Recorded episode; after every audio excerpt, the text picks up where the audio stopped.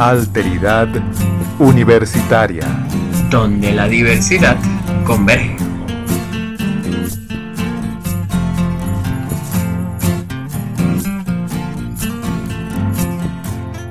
Bienvenidos al episodio número 41 de Alteridad Universitaria, donde la diversidad converge. Este es un proyecto de la Fundación para el Estudiante Universitario con Discapacidad, FEUDIS, y consiste en una serie de podcasts con temas sobre discapacidad y diversidad. Hoy es 20 de marzo de 2020.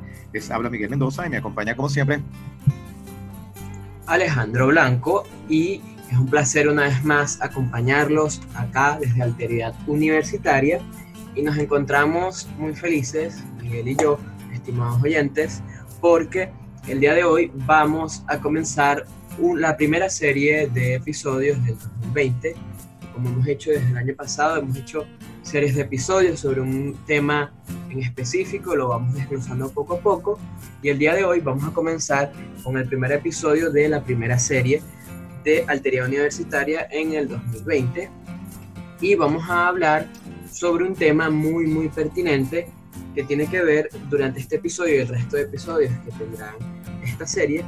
Vamos a hablar sobre el tema de eh, el trato a la persona con discapacidad, cómo tratar ese trato adecuado, ese buen trato que se le debe dar a la persona con discapacidad y también dependiendo del tipo de discapacidad. Y el día de hoy para comenzar con este, esta primera, este primer episodio de esta serie, queremos traerles, Miguel y yo, tres recomendaciones básicas para el trato general a las personas con discapacidad. Es decir, tres recomendaciones que podemos aplicar para tratar a cualquier persona con discapacidad, que como, que como podrán eh, a lo mejor eh, deducir a lo largo de este episodio, también son eh, recomendaciones de trato bien sea que tengas una discapacidad o no. Entonces, la primera, empezamos con estas recomendaciones y la primera recomendación es hablar directamente a la persona con discapacidad. Y si le preguntamos a las personas con discapacidad, esta recomendación es algo con la cual se siente muy identificado porque se suele, eh, las personas sin discapacidad, sin querer, sin estar conscientes, sin hacerlo a propósito, suelen tener cierto miedo o un rechazo eh, inconsciente hacia la persona con discapacidad, justamente porque no saben cómo tratarla. Entonces, como no quieren ofenderla, no quieren tratarla mal, entonces como que la ignoran y, por ejemplo, a la hora de la persona con discapacidad estar en un grupo, con un grupo de amigos, acompañado de sus padres, de un amigo o de quien sea, eh, cuando esa persona sin discapacidad quiere hablar con la persona con discapacidad, independientemente del tipo de discapacidad, se suele dirigir es a la otra persona y no directamente a la persona con discapacidad. Entonces, hace las preguntas hacia esa otra persona y no directamente a ella y a mí me ha pasado varias veces, a muchas personas con discapacidad no estuve pasando, y esto inclusive aplica para las personas, por ejemplo, sordas, que, que se sirven del intérprete de lengua de señas. Lo ideal es que se hable directamente a la persona sorda y no al intérprete, ya que el intérprete está es simplemente facilitando la comunicación, está interpretando, está facilitando esa comunicación entre la persona con discapacidad este caso la persona sorda y la persona que no tiene una discapacidad y bueno, por medio de la lengua de señas. Entonces esto es muy importante, siempre, siempre hablarle directamente a la persona con discapacidad, como lo harías con cualquier otra persona. Exacto, Alejandro. Bien, entonces vamos a la segunda recomendación general y que está muy asociada con esa necesidad que tienen las personas, por lo general, con seguridad, no con mala intención, pero con esa idea de, eh, de, pensar que las personas con discapacidad dependen de ellos. Y como dependen de ellos, pues eh, se sienten como con el derecho de ayudarlos eh, sin preguntarles a las personas con discapacidad. Entonces la segunda recomendación es siempre preguntar antes de ayudar no todas las personas con discapacidad necesitan apoyo. Otras sí necesitan apoyo. Pero pregunte siempre antes de brindar el apoyo. Porque ¿qué va a ocurrir? O qué ocurre por lo general con las ah, personas sin discapacidad, que ven una persona en silla de ruedas y enseguida le empujan la silla sin preguntar. O ven una persona con discapacidad ah, visual o una persona ciega en la calle y va a cruzar la calle y lo primero que, que, hacen es agarrarle el brazo a la persona con discapacidad, la jalan para cruzarla al otro extremo. Ah, y, que, y que puede suceder acá y que ha sucedido muchas oportunidades y nos lo han dicho personas sin discapacidad, que la persona con discapacidad se molesta y con mucha razón se molesta porque esa persona con seguridad puede hacerla sola. Y el sentido de independencia es muy importante y eso es algo que debemos respetar ah, con respecto a las personas ah, con discapacidad. Porque todas las personas con discapacidad quieren ser, quieren ser tratadas como cualquier otro. Entonces siempre pregunte antes de ayudar a la persona con discapacidad. Por cierto, que estaba revisando materiales relacionados con el trato general, todas coinciden con las que siempre damos Alejandro y yo en, unos talleres, y encontré una que me parece muy interesante y es hacernos visibles. ¿Qué significa esto de hacernos visibles para este punto, para esta recomendación? Es que si nos hacemos visibles y la persona con discapacidad sabe que pueden con nosotros. Entonces ellos cuando lo necesiten pueden acudir y solicitar esa ayuda sin que nosotros nos impongamos ah, en, esa, en esa necesidad que tenemos de ayudar a las personas con discapacidad. Y un buen ejemplo creo que es la experiencia que he tenido con la Comisión de Apoyo al Estudiante con Discapacidad de la Escuela de Bibliotecología y Chivología y eso nos lleva a un ejemplo universitario.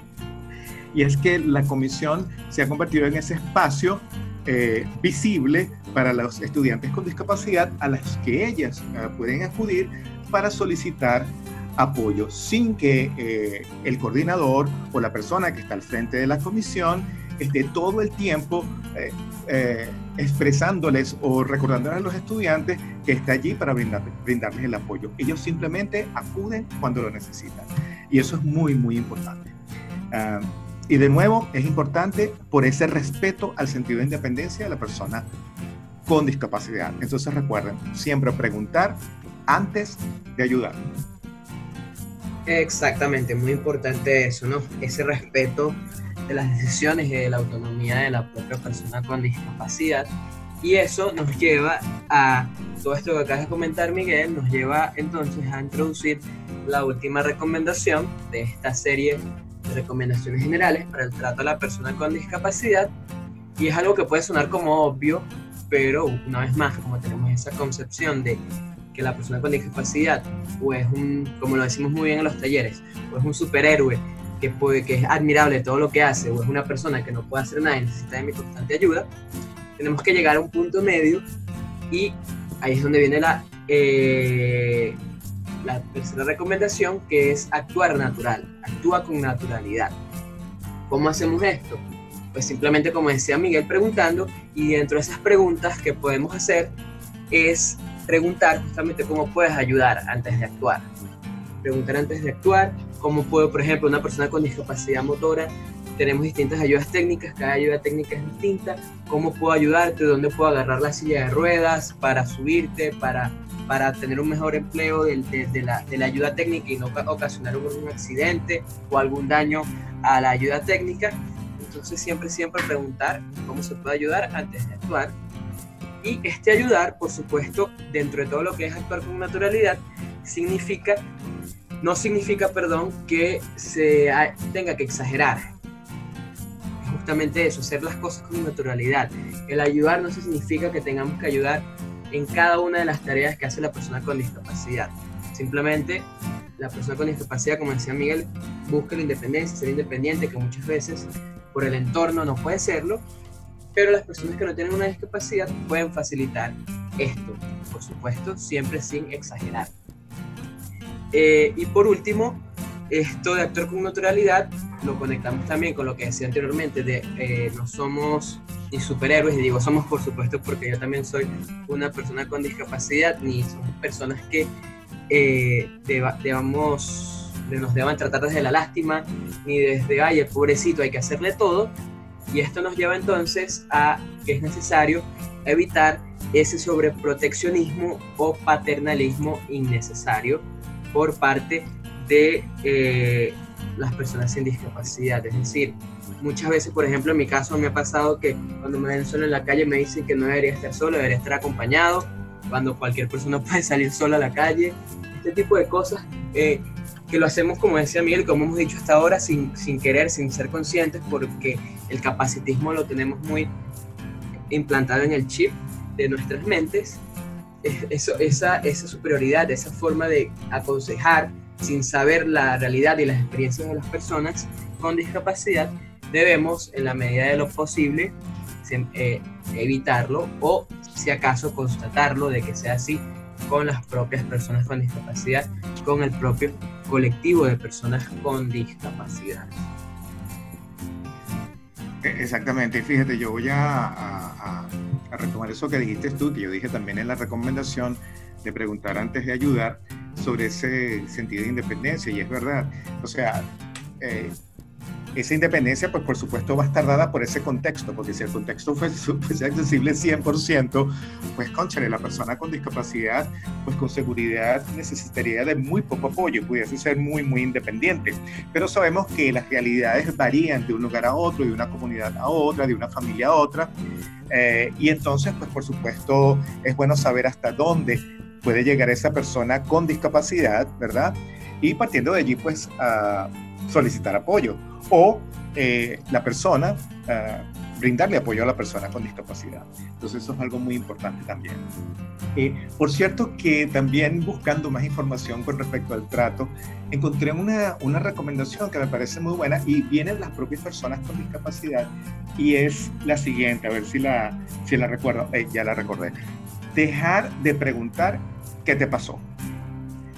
Y es una pregunta que parece que es muy frecuente hacia las personas con discapacidad, porque en muy pocas palabras suena, suena hasta antipático uh, decirlo, pero es que ese no es su problema. Esa no es la primera pregunta que usted le va a hacer a una persona con discapacidad, sobre todo si la está conociendo por primera vez. Es muy. Eh, esa falta de tacto. Es invasivo, sin, duda. Es invasivo. Entonces, eh, allí eh, simplemente conocer a la persona con discapacidad, quién es esa persona, qué hace esa persona, que creo que es muchísimo más interesante que saber qué le pasó. Eh, y eh, por supuesto que esa confianza que te vas ganando de la persona, la relación, el conocerlo, pues a lo mejor saldrá el tema con seguridad de eh, más información acerca de la, de la condición de la persona, pero no, no porque sea la primera pregunta que le vas a formular a una persona con discapacidad con la vez, porque es muy indiscreto, es una falta de respeto, diría yo también. Preguntarle a la persona con discapacidad qué le pasó porque lo que pasó, pasó. Eh, eh, eh, lo importante es que tú vas a tratar a esa persona con discapacidad, y, lo repito de nuevo, que lo dije al principio, como cualquier otra persona. Y eso no es algo que tú le vas a preguntar a una persona sin discapacidad. Cuando tú ves una persona sin discapacidad, tú le preguntas, ¿qué te pasó? Sí, no le preguntas como por, por, qué eres gordo, por qué estás gordo, por qué estás flaco, por qué eres alto. Hay gente que, hay gente que puede preguntar eso, ¿no? Pero exacto, pero no es la primera, es cuando hay confianza, no es la primera como el acercamiento. Exacto hola, ¿qué te pasó? No. Hola, ¿por qué estás sí, sí. Se van conociendo. Exactamente. Entonces yo creo que sí, yo creo que esa es otra recomendación eh, eh, que es bueno eh, también considerarla cuando hablamos acerca del trato general. Entonces vamos a recapitular. sí, también hay una, disculpa que, que, te rompa Miguel, hay otra que por ejemplo se me vino ahorita a la mente, escuchándote, que es que a la hora de saludar a las personas con discapacidad, ¿no? En general, ¿no? Porque justamente por esa forma de ver a la persona como un niño o como un superhéroe o como alguien que necesita ayuda, a veces la forma, ese primer contacto, o, o no tiene que ser el primero, son simplemente los contactos a la hora de saludar, suelen ser un poco incómodos o fastidiosos para las propias personas con discapacidad. Me refiero a cuando los saludamos, nos saludan eh, me ha pasado, por ejemplo, yo que estoy en silla de ruedas, me pueden dar una palmada en la cabeza como si fuese una mascota, en vez de saludarme con un apretón de mano, un abrazo, un beso. Bueno, ahorita en tiempos de coronavirus es difícil, pues, pero en una situación normal, eh, como cualquier otra persona, ¿no? Entonces, o que te traten como un niñito, entonces te hablan así todo chiquitico, bien bonito, y te agarran los cachetes casi. Entonces, ese tipo de cosas sabemos que es involuntario, una vez más, no nos cansemos de repetirlo porque no es que queremos decir que la gente es mala y nos tratan mal, lo que es por desconocimiento, falta de, de, concientización y eso evitarlo. Saludar como cualquier, saludarías a cualquier amigo, familiar, cualquier persona. No tiene que ser diferente tampoco.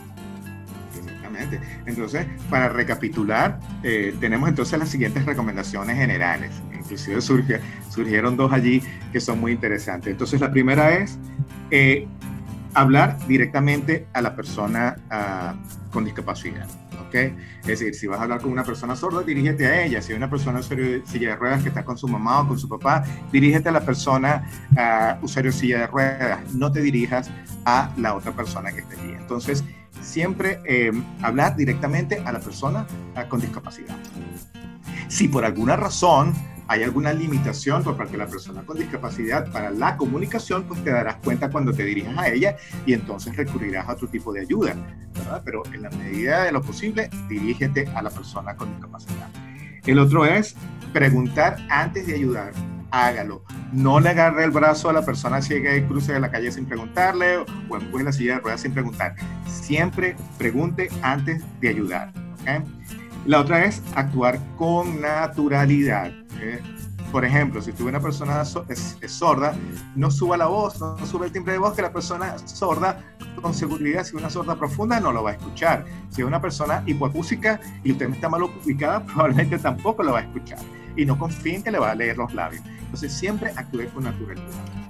La otra que les recomendé es dejar de preguntar qué te pasó. Deja, no preguntes eso. Y la otra que nos menciona Alejandro, no infantilices a las personas con discapacidad. Deja de hacer eso. No son niños, ellos quieren ser tratados si son adultos como adultos. Exacto, no es normal como cualquier otra persona. Exacto. Un saludo diferente que tienes que tener. Exactamente, exacto. Entonces, bien, yo creo que con esto ya lo que hacemos es simplemente uh, ir a, a, compartir nuestras redes, pero antes de eso, yo creo que tú tienes una invitación. Sí, antes de ir, ya vamos a ir cerrando, este episodio será más corto de lo normal porque es un primer, un abreboca a lo que será en el trato, eh, esta serie sobre el trato a las personas con discapacidad, en el que por supuesto tendremos recomendaciones específicas, estas fueron generales, otras serán específicas para personas con discapacidad físico-motora, discapacidad visual, eh, auditiva, intelectual, de aprendizaje, Asperger o TEA, que es trastorno del espectro autista, intelectual, y creo que no se me escapa ninguna otra. Y serían básicamente esto lo que vamos a ir desarrollando en, la, en los próximos episodios de esta serie. Y algo que hemos hecho desde Alteridad Universitaria de nuestras redes, y ahí es la invitación que queremos hacerles, es que hemos, estamos invitando a las personas con discapacidad, ya sea en la universidad, en Venezuela y en otros países, a que se sumen a esta serie de episodios dándonos recomendaciones que ellos puedan sugerir desde sus propias vivencias, desde sus propias experiencias de vida, ¿no? Como las que hemos hecho hoy también. Y lo que queremos entonces es invitarlos a que nos escriban, a que eh, nos contacten por las redes sociales para que nos envíen sus sugerencias o incluso si están interesados en participar, en formar parte de alguno de los episodios de Alteridad Universitaria, también lo, estamos, lo queremos hacer. Igualmente nos pueden escribir expresando su interés en participar en vivo directo en uno de nuestros episodios y los, y lo estaremos, y los estaremos contactando para entonces ponernos de acuerdo y hacer esto posible. Y entonces, ¿cuáles son esos correos y esas redes de Alteridad Universitaria que nos pueden escribir, Miguel? Sí, entonces tomando en cuenta eso que nos dijo Alejandro de contactarnos, etcétera, entonces, ¿cuáles son las redes de Alteridad Universitaria? El correo, alteridaduniversitaria.gmail.com para preguntas, eh, sugerencias, etcétera. Eh, nuestra um, Instagram es arroba alteridad universitaria y Facebook Alteridad Universitaria. Así es, entonces allí nos pueden enviar esas sugerencias o si quieren participar en Alteridad, nos lo pueden hacer por estas vías. Y también es importante que los invitemos a que nos sigan a través de la Fundación para el Estudiante Universitario con Discapacidad. Como mencionó Miguel al principio, Alteridad es un proyecto de la Fundación y en Feudis nos pueden seguir en Instagram como arroba Fundación, en Facebook como Feudis Fundación y si nos quieren escribir por correo electrónico para solicitar cualquier información acerca de lo que hacemos, los talleres que ofrecemos y demás, lo pueden hacer a través de feudisfundación.gmail.com Entonces, bueno, Miguel, yo creo que ahora sí podemos ir cerrando. Y como uh -huh. siempre, eh, no me queda más que despedirme, no sin antes decirles que solo empoderándonos y empoderando al otro se hacen posibles los cambios de paradigmas. Nos escuchamos en un próximo episodio. Chao.